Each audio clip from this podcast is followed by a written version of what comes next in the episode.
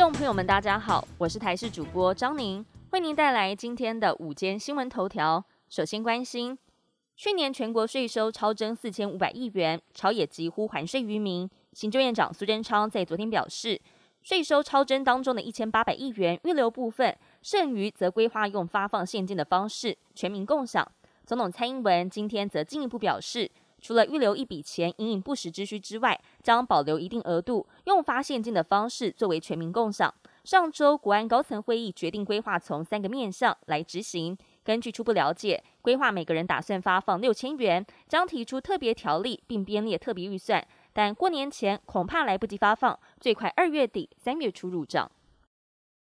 天气方面的消息，再过不到一个月就要过年了，今年春节期间可能会出现低温。气象达人彭启明今天上午在脸书发文指出，过年前一周有些预测会大降温，主要是北方冷高压南下，预测上有稍稳定趋势，趋势上配合副北极震荡带来冷空气。不过，台湾仍然是冷空气势力影响的边缘，强度上还是有变动空间。气象局长郑明典也说，有可能产生极区冷空气汇流，也就是再一次引发副北极震荡事件，值得持续观察。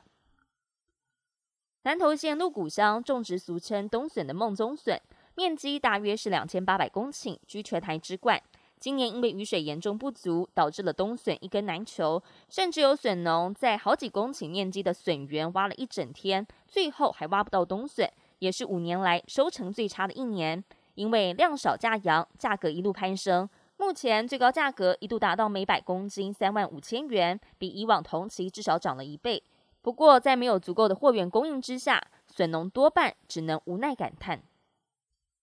国际焦点：美国国会三号开议，但是众议院却因为选不出议长而无法运作。尽管共和党拥有两百二十二席占众院多数，但目前议长呼声最高的麦卡锡确实得不到党内强硬派的支持。在大约二十名同志跑票的情况之下，麦卡锡经过了三轮投票，仍然无法过半。议长难产，众院决定收会，也导致了议员延后宣誓就职。但如果共和党一直没有办法达成共识，众院就必须要不断的进行投票，直到有人过半为止。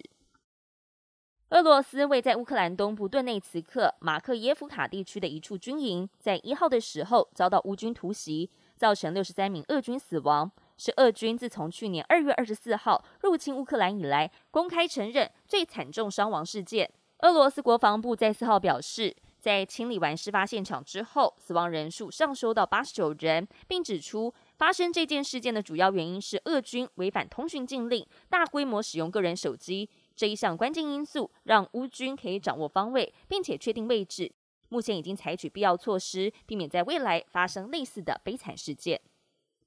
本节新闻由台视新闻制作，感谢您的收听。更多新闻内容，请持续锁定台视新闻与台视 YouTube 频道。